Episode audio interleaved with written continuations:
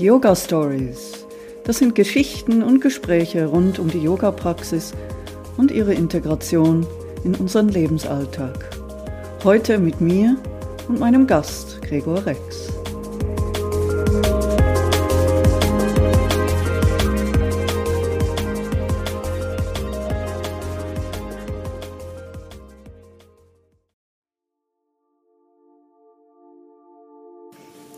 Ich sitze hier mit Gregor Rex im Reustal und ähm, ja, wir kommen gerade von anderthalb Stunden Yoga. Und es würde mich interessieren, wie geht's dir? Gut, entspannt. Entspannt. Entspannt, ja. Mhm. ja. Schön. Wie so häufig. Wie so häufig. Die Engländer sagen ja, the proof lies in the pudding will heißen, dass du ja nach der Stunde merkst, wie ist eigentlich die Wirkung. Das heißt Vergleich vorher, nachher. Genau. Ja, genau. Ja. ja, ich spüre schon, also konkretes Beispiel, unterer Rücken. Vorher irgendwie Schmerzen, leicht verspannt und jetzt äh, einfach Abwesenheit von Schmerzen und Verspannung. Mhm. Das, das Vergleichen zeigt halt die Wirkung. Schön. Und das eine ist ja, dass du es momentan merkst und das andere Interessante ist ja längerfristig. Wobei ich das wesentlich schwieriger finde. Und äh, so der momentane Vergleich äh, ist ja relativ einfach herzustellen und zu schauen, was sich jetzt über ein Jahr oder einen Monat oder über Jahre ändert. Äh, schwierig, weil das fehlt der Vergleich. Mhm. Mhm. Ich möchte kurz Rückschau halten. August 2008. Das war die erste Stunde, die wir gemeinsam hatten. Erinnerst du dich? Ähm, ich erinnere mich nicht an die erste Stunde, ich erinnere mich so an die Zeit, äh, wo ich zum ersten Mal bei dir die Stunden genommen habe.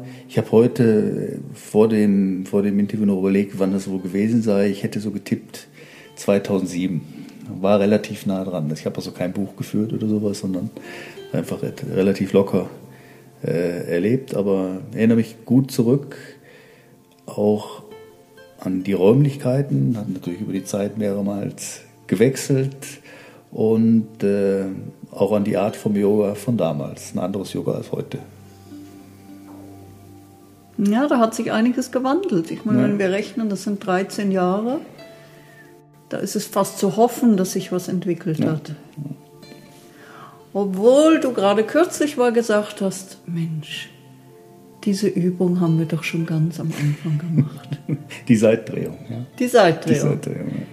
Das ist ja auch interessant. Und das hat mich dann nachher noch ein bisschen ähm, so zum Philosophieren gebracht. Und ich fand dann den Vergleich eigentlich schön, dass dass Yoga auch eine Art Spiegel ist. Also wenn du dich am Morgen im Spiegel anguckst, dann magst du dich vielleicht immer anders betrachten, aber der Spiegel hat sich ja nicht verändert. Und ähnlich ist das mit dem Yoga. Manche sagen, mach immer die gleiche Praxis, dein Leben lang, immer die gleiche. Und an der gleichen Praxis erkennst du, wie du dich veränderst. Mm, ja, kann ich, kann ich nachvollziehen, wobei, wenn ich jetzt so Revue passieren lasse, überlege, was in den 13 Jahren passiert ist, habe ich eine sehr starke Änderung in den Übungen wahrgenommen. Am Anfang sehr körperlich, ähm, nachher mehr in, in Fokus, in die Atmung und ähm, ich selbst habe mich natürlich auch verändert in der Zeit und ich glaube, dass das Yoga mitgegangen ist und sich auch geändert hat, äh, ist mir für mich sehr passend gewesen. Ja, schön. Dann haben wir ja. uns gerade vielleicht zufällig in, die, in eine ähnliche Richtung auch bewegt. Ja. Mhm. Mhm. Und damals hattest du ja schon das Format gewählt, dass du individuelles Yoga möchtest. Also One-to-One. -one. Mhm, was, mhm. was würdest du da sagen? Was, was bietet dir das? Ja, individuell ist natürlich die Möglichkeit, viel stärker auf meine Bedürfnisse einzugehen.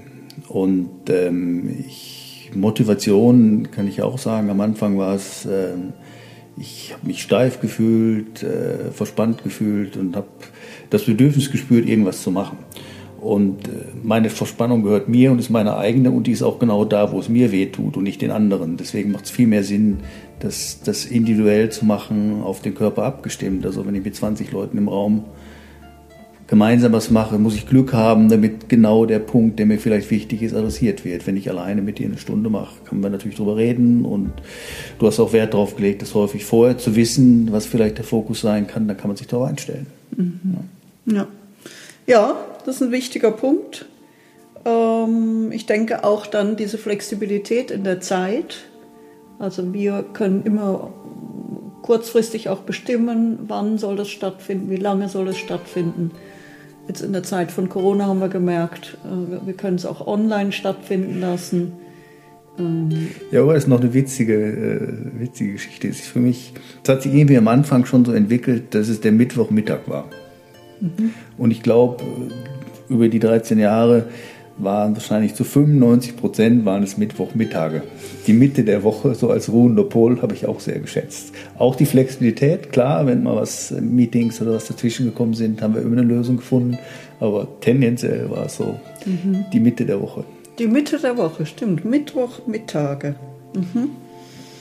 Ja, wenn wir das so rechnen jetzt, also ich habe das natürlich jetzt mal noch nachgeguckt, das hat mich dann auch interessiert und ich habe wahrscheinlich mehr Buch geführt darüber als du. Mhm.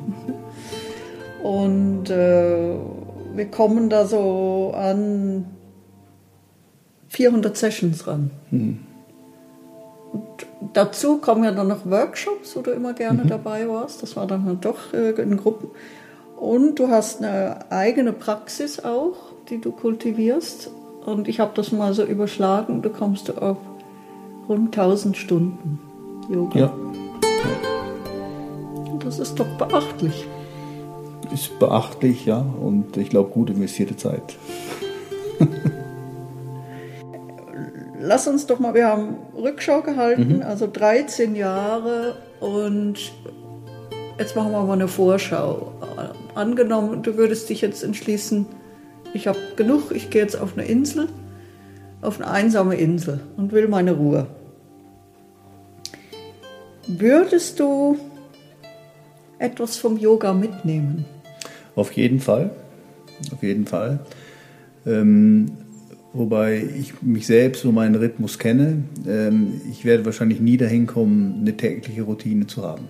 So dass nach dem Aufstehen der Sonnengruß äh, oder sowas, das, das wäre nicht, nicht mein, mein richtiges Ding, sondern äh, es, es, wird so ein Repertoire geben, was ich, wenn ich Lust und Bedürfnis dazu habe, flexibel, äh, dass ich das Repertoire nutze. Und das mag das zwei, dreimal die Woche sein. Ja. Mhm. Gibt es da auch was, was du gar nicht so aktiv mitnehmen bräuchtest, sondern das ist einfach schon da, weil sich das integriert hat. Also ich glaube, sehr viel hat sich integriert. Ähm, ich meine, man kann über Themen reden, ist noch relativ offensichtlich. Atmung, Atemtechnik, äh, die hat man immer dabei, die muss man nicht mitnehmen. Ähm, wahrscheinlich schwieriger zu beobachten ist schon die Fähigkeit oder das Training, sich zu fokussieren einfach im Geist. Ist auch eine Sache, die muss ich nicht einpacken, die ist in mir. Und äh, es sind einfach zwei Beispiele, von denen es wahrscheinlich noch mehr gibt, äh, dass das Yoga ja keine Sache ist, die man im Schrank wegschließt, sondern das meiste von dem hat man in sich. Mhm. Ja. ja. schön gesagt, schön gesagt. Also so, so gesehen würdest du sicher was mitnehmen auf die Insel. Mhm. Mhm. Ja, was mir natürlich auch noch eingefallen ist, dass wir vor ein paar Jahren eine sehr interessante Form dann entdeckt haben, nämlich das Acro-Yoga. Mhm, mhm. und das fand ich ganz toll. Du sprunzelst. Machst ich, mal was? Ja, am Anfang das natürlich äh, Acro-Yoga. Sieht toll aus, das schaffe ich nie. Das war die erste Reaktion. Und äh, so über die, die Jahre, über die meist im Sommer, die, äh, die Sessions, die wir gemeinsam hatten, funktioniert dann mittlerweile doch äh, das eine oder andere recht gut, was ich am Anfang gedacht hätte, völlig unmöglich, geht nicht. Und das war eine ganz schöne Erfahrung. Mhm. Ja. ja, muss ich auch sagen. Das war eine sehr schöne Erfahrung. Wir haben es ja doch fast auch zur Bühnenreife dann mal gebracht, oder? Zur Bühnenreife, also das ein oder andere Mal vor kleinerem Publikum. Was mich da auch so fasziniert hat, war diese, was eigentlich hinter dem Akro-Yoga steht. Und ich habe das ganz stark mit dir erlebt, dass die Kommunikation, es ist eine One-to-One-Sache, man ist zu zweit. Man spricht aber nicht mehr über die Sprache der Worte, sondern es ist die Körpersprache. Und dieses gegenseitig sich regulieren und aufeinander Acht geben, äh, das fand ich unheimlich stark. Ja, ähm, ich erinnere mich auch äh, zum Einstieg an einige Übungen, an Fallen lassen und sich dann über die Kraft, das Gegengewicht vom anderen aufzufangen, muss ich so langsam an die, an die Übung rantasten. Und mittlerweile, meine, anzufangen, in den Bird zu gehen, dann die Körperspannung fühlen, relativ schnell zu stabilisieren, das braucht keine Anlaufzeit, das funktioniert mhm. einfach. Mhm. Ja. Und es macht irgendwie Spaß, ja. gell? Was mich auch noch interessieren würde, wenn du vielleicht da noch so ein, zwei Sachen rausgreifen magst. Was war in diesen 13 Jahren prägend oder hilfreich für dich oder unterstützend in deinem Leben? Was, was fällt dir da so ein? Also in Bezug zu diesen Yoga-Stunden. Mhm, mhm. Ich glaube, ähm, was ich über die Zeit ähm, gewonnen habe oder vielleicht verstärkt habe, ist ein, ein Körpergefühl. Spüren, wo eine Disbalance ist und ähm, dann auch da ansetzen zu können, nach der Körperwahrnehmung was draus zu machen, um es wieder in Balance zu bringen. Das ist sicherlich das eine und ähm, das andere ist, ich denke, Ruhe zu finden, sich mit Hilfe vom Atem zu konzentrieren und absolut auf irgendwas zu fokussieren, ähm, ist sicherlich auch was, was äh, auf Yoga zurückzuführen ist. Mhm. Mhm. Wo du den Transfer auch machst in den Alltag. Genau. Mhm. Ja, wir hatten über den Wandel noch gesprochen in diesen 13 Jahren. Und was mir dazu noch einfällt, ist ja, dass du, du bist ja sehr sportlich und du hattest in diesen 13 Jahren drei Operationen. Und die Frage ist, wie hat es funktioniert dann mit, mit dem Yoga? Das würde mich interessieren. Mhm, mhm. Das kann man recht gut umreißen. Also ähm, denke, was wichtig ist zu verstehen, dass obwohl man eingeschränkt ist, eine Schulter eingegipst ist, ein Knie vielleicht lediert ist, es findet immer, man findet immer einen Weg, trotzdem im Yoga tätig zu sein. Und äh, dann sind die Übungen vielleicht weniger körperlich, weniger in den Asanas, sondern mehr mit Atmung, mehr mit Entspannung. Also obwohl die Einschränkungen teilweise recht lang waren, ein halbes Jahr, bis das Knie wieder in Ordnung war zum Beispiel, haben wir auch während der Zeit einen Weg gefunden, trotzdem Yoga weiterzumachen und das, die Situation zu nehmen, wie sie ist und einen Workaround drumherum zu bauen. Das hat eigentlich gut funktioniert und auch geholfen in der Zeit. Geholfen in welchem Sinn? Also wirklich im, im Sinn von Regeneration. Regeneration, ja, und da kommt wieder das Individuelle. Wenn äh, ein Bein nicht die Last übernehmen kann, übernimmt das andere Bein die doppelte Last. Äh, dann passieren vielleicht Sachen im Körper, es stehen Disbalancen. Die kann man natürlich anschauen und in der Zeit auch ganz individuell angehen. Und, äh, das habe ich sehr geschätzt. Ja, wir sind ja im Grunde genommen in der Tradition, in einer der Yoga-Traditionen, dass ähm, man Yoga zu zweit macht. Also man sagt auch traditionell, dass der Meister zum Schüler findet. Und ähm, dann bleiben die beiden über längere Zeit zusammen. Das stimmt in unserem Fall ja auch, dieses über längere Zeit. was bei mir über die Jahre passiert ist, dass ich mir immer öfter Gedanken gemacht habe, wer ist eigentlich hier der Meister? Und das, das war wirklich interessant, dass mir, man sagt ja auch manchmal, dass immer auch der Meister wieder der Schüler ist. Und ich glaube, das ist auch ein Grund, wieso ich das Yoga mit dir immer sehr geschätzt habe, weil da so viele Qualitäten immer wieder aufscheinen, die dich als sehr yogisch erachte.